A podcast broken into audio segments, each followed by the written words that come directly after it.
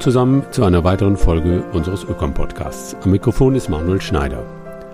Willkommen im Anthropozän. So lautete der Titel einer mehrjährigen, extrem gut besuchten Sonderausstellung des Deutschen Museums in München. Populäre Veranstaltungen wie diese haben mit dazu beigetragen, dass der neue, etwas sperrige Epochenbegriff des Anthropozäns den Weg aus der Nische geologischer Fachdebatten in die breite Öffentlichkeit gefunden hat und mittlerweile fast schon zum Modebegriff avanciert ist, der immer häufiger durch die Feuilletons geistert. Anlass genug, mal etwas genauer hinzuschauen. Bringt uns der neue Begriff weiter bei der Bewältigung all der Krisen, von denen wir gerade umzingelt sind? Oder führt die Rede vom Anthropozän in die Sackgasse? Und wenn ja, in welche? Über Jahrtausende verlief die Geschichte der Menschen vor dem stummen Hintergrund einer Natur, die von all dem menschlichen Treiben relativ unbeeindruckt blieb.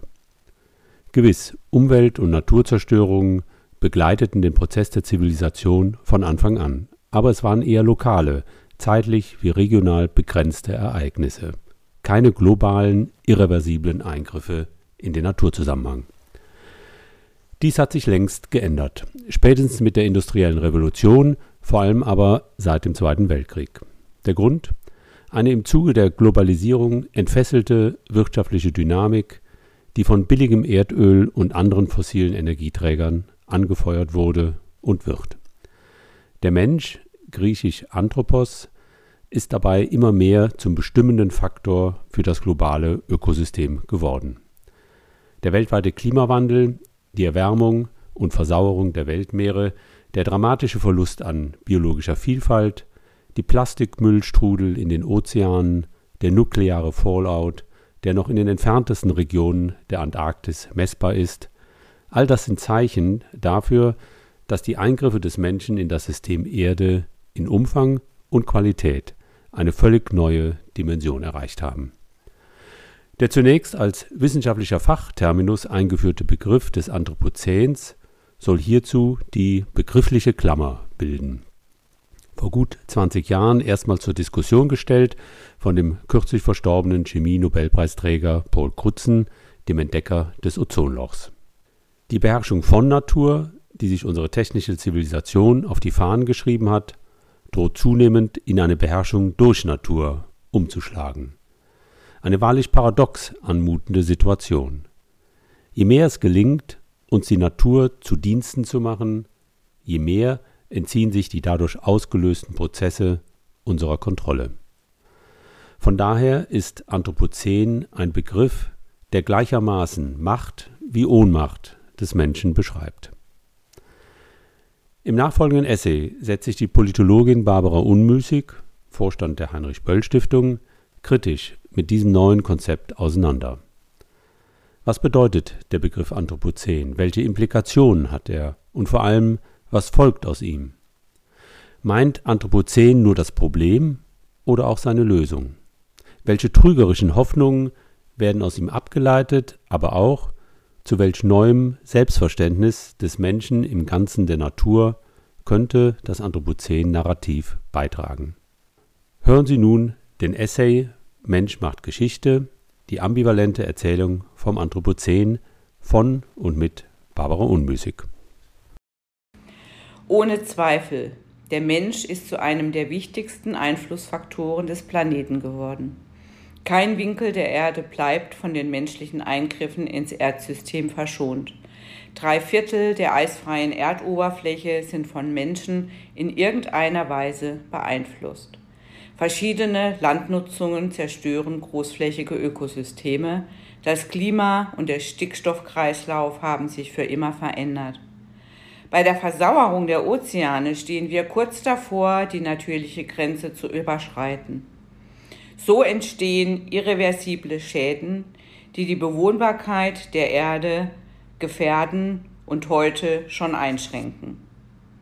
Die Menschheit ist zu einer Naturgewalt geworden. Die Klimakatastrophe ist der mächtigste Ausdruck davon. Wir rotten Tiere und Pflanzenarten aus überfischen und vermüllen die Meere und beuten natürliche Rohstoffreserven aus. Wir holzen tropische Wälder ab, legen Monokulturen an und überdüngen Böden und Gewässer.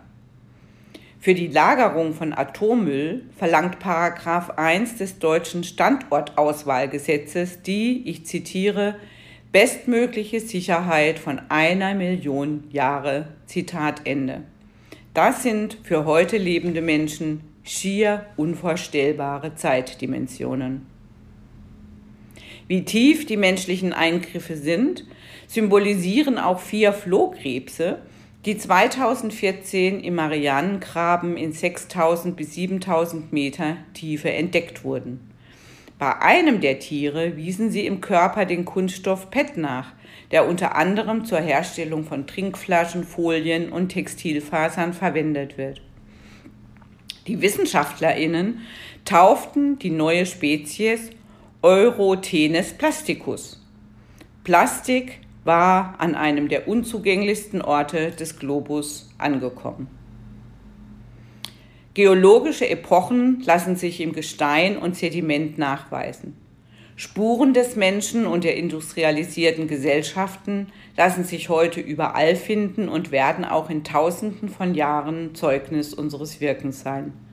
Spuren der mannigfachen Atomtests, Plastik, Beton, Aluminium und Kohlenstoffverbindungen aus der Verbrennung fossiler Energieträger.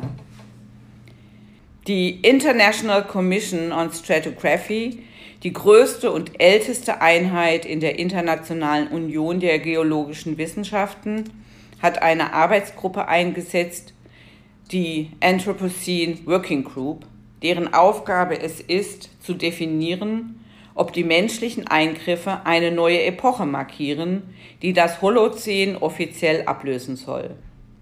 Diese Expertengruppe hat mit großer Mehrheit genau das vorgeschlagen und empfiehlt als Beginn des Anthropozäns das Jahr 1950, nämlich den Start der zahlreichen Atombombentests und der Beginn des großflächigen Einsatzes von Stickstoff und Dünger. Die Festlegung des Anfangs der neuen Epoche auf diesen Zeitpunkt ist umstritten. Sollte er nicht besser auf den Start der industriellen Revolution, also Mitte des 19. Jahrhunderts, datiert werden? Noch 2021 soll die Internationale Union der geologischen Wissenschaften einen Vorschlag zur Beratung dieser Arbeitsgruppe erhalten. Die Belege dafür, dass der Mensch ein epochaler geologischer Faktor ist, sind jedenfalls erdrückend. Das Anthropozän erscheint attraktiv als Erzählung. Es sensibilisiert dafür, dass der Mensch eindeutig der Urheber der Umweltkrisen ist. Wenn dies nun zum Ausgangspunkt dafür würde, dass wir endlich eine radikale Trendwende einleiteten und eine radikale ökologische und soziale Transformation unserer Produktions- und Konsummuster stattfinde, wäre das Narrativ des Anthropozäns sehr sinnstiftend. Einer der Erfinder des Begriffs, der kürzlich verstorbene Nobelpreisträger Karl Krutzen, hat vermutlich genau das im Sinn gehabt sensibilisieren, warnen und zur Trendumkehr auffordern. Er wollte auf diese Weise auch zum schnellen politischen und wirtschaftlichen Handeln motivieren. In seinem Beitrag Geology of Mankind in der Zeitschrift Nature aus dem Jahr 2002 hat er sich in seiner tiefen Sorge um die globale Katastrophe dann allerdings sogar für groß angelegte Geoengineering-Projekte vor allem zur in Anführungszeichen Optimierung des Klimas ausgesprochen. Später jedoch hat er in einem Interview zwar noch für die weitere Erforschung solcher Geoengineering-Optionen plädiert, aber sich klar von einer Anwendung distanziert. Zitat Mit der These vom Anthropozän ist die Dialektik der Naturbeherrschung in eine neue Phase eingetreten. Zwar hat sich die Menschheit die Erde untertan gemacht, aber sie ist immer weniger in der Lage, ihre Naturverhältnisse zu kontrollieren. Zitat Ende.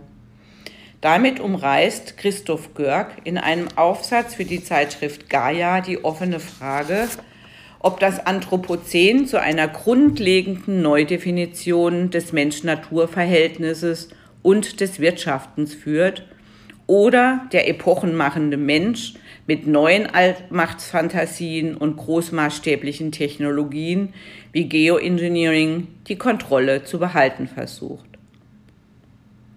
Jenseits der geowissenschaftlichen Debatte ist das Anthropozän längst Auslöser für soziologische, philosophische, kulturelle und politische Diskurse geworden, nämlich über den Platz der Menschen in der Natur, über Ursachen und Verantwortung dafür, dass wir bereits weit über die planetaren Grenzen gewirtschaftet haben und über die Schritte, die eingeschlagen werden müssen, um dem entgegenzusteuern. Doch Macht und Ungleichverhältnisse erklärt das Anthropozän-Narrativ bisher noch nicht. Für transformative Prozesse sind sie gerade aber ein zentraler Schlüssel. Wo liegen die Ursachen für diese Eingriffe des Menschen ins Erdsystem? Ein undifferenziertes Wir hilft da nicht weiter. Das Anthropozän als rein geowissenschaftlicher Begriff verdeckt bzw. nivelliert unsere Verantwortung für die Zerstörung der Natur. Es sind eben nicht alle Menschen, die den Planeten ruinieren, sondern globale ökonomische Eliten und globale Mittelklassen, die über die Verhältnisse und auf Kosten anderer leben, emittieren, konsumieren, verbrauchen und vermüllen. Die Wurzeln der multiplen Krisen müssen ins Blickfeld geraten. Deshalb muss die Rede vom Anthropozän auch die Kritik am endlosen Wirtschaftswachstum und an der kapitalistischen Produktion in den Blick nehmen. Besser noch, das Wirtschaften und soziale Leben so denken, dass wir innerhalb der planetaren Grenzen bleiben für eine Bevölkerung von bald acht Milliarden Menschen. Noch ist nicht klar, welche Deutungen der Anthropozän-Erzählung die Oberhand gewinnen werden. Umkehr und Demut oder doch wieder Machbarkeitswahn mit zu vielen kritischen Technologien? Haben wir wirklich verstanden, dass die Erde endlich ist, dass die Natur zurückschlägt und nicht mehr mitspielt und die Menschen die Ursache dafür sind, dass unser Platz im Kosmos nicht mehr als gesichert gilt? Diese Einsicht wäre wirklich epochal. Die Erzählung vom Anthropozän kann aber auch eine ganz andere Richtung einschlagen. Die Erkenntnis, dass der Mensch den Planeten nachhaltig prägt, wird als eine großartige Gelegenheit für den menschlichen Einfallsreichtum gesehen, für den Weg zu einem sogenannten guten Anthropozän. Denn wenn wir die Erde so tiefgreifend und umfassend beeinflussen, warum sollen wir diese Macht nicht auch zu unseren Gunsten nutzen? So haben bereits Techno-Optimisten verschiedenster Couleur damit begonnen, Lebewesen in der Natur neu zu designen, etwa durch Eingriffe ins Erbgut von Menschen, Tieren und Pflanzen. Das aber ist eine fatale Wendung der Erzählung, ein Irrweg. Ein solcher Irrweg ist auch das sogenannte Geoengineering. Damit ist das Manipulieren des Klimasystems unserer Erde mit großmaßstäblichen Technologien gemeint, um so der Klimakatastrophe zu entkommen. Einige Protagonisten von Geoengineering nutzen längst das Anthropozän als Bezug und Begründungsrahmen. Geoengineering umfasst viele Technologien, Sie alle bedienen den Techno-Optimismus, dass wir mit ihnen aus der Klimakrise kommen, ohne dass ein Umdenken oder gar so etwas wie eine Selbstbegrenzung notwendig wären. Am weitesten auf dem Vormarsch sind Vorschläge, Kohlendioxid chemisch aus der Atmosphäre zu filtern und unterirdisch zu speichern. Außerdem gibt es Vorschläge, das Filtern und Speichern des CO2 auch großen Bioenergie-Monokulturplantagen zu überlassen. So soll die natürliche Fähigkeit von schnell wachsenden Pflanzen, CO2 zu speichern, auf technische Weise genutzt werden. Biomasse wird durch Verbrennung in Bioenergie umgewandelt.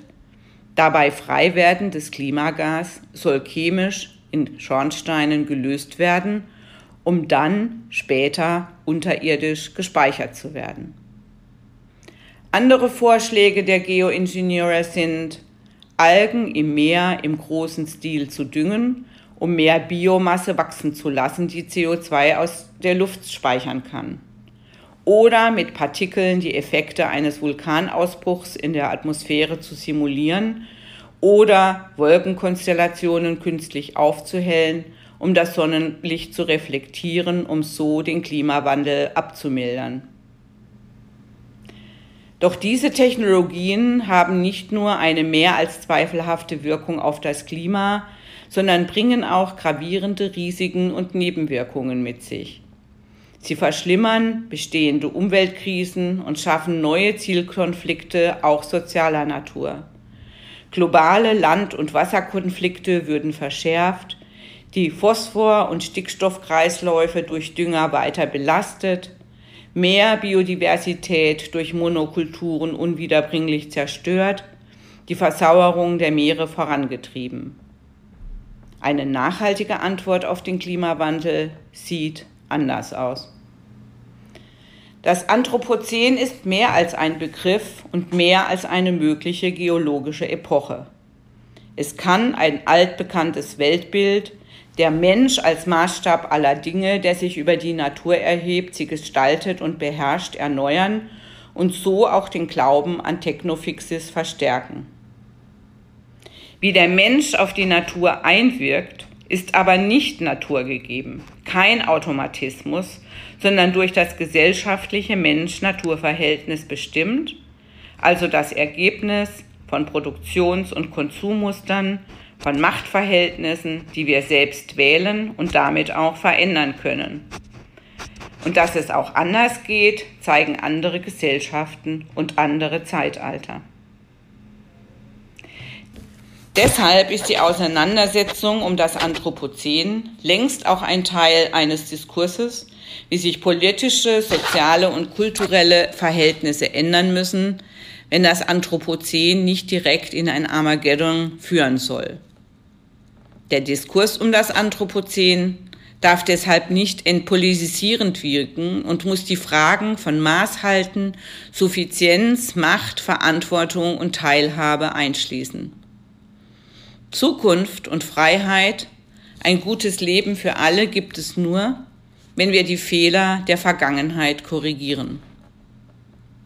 Um die Erderwärmung aufzuhalten, müssen wir vor allem darüber reden, wie wir weniger Schaden verursachen, Ökosysteme erhalten oder wieder renaturieren und bis zum Jahr 2050 aus den fossilen Energien aussteigen.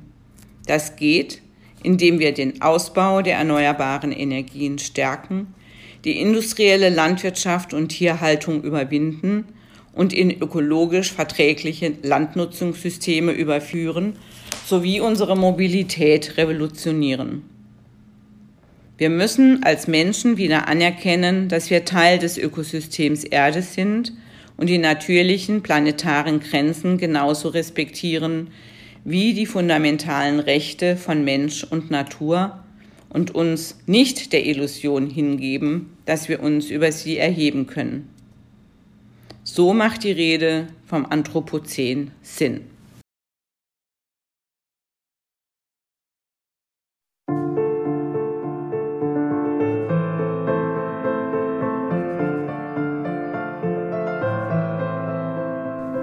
Das war der Ökom-Podcast, heute mit einem Essay der Politologin Barbara Unmüßig. Schön, dass Sie dabei waren. Weitere Infos, wie zum Beispiel das Manuskript zum Nachlesen, finden Sie in den Show Notes oder unter www.ökom-verein.de. Danke fürs Zuhören und bis zum nächsten Mal.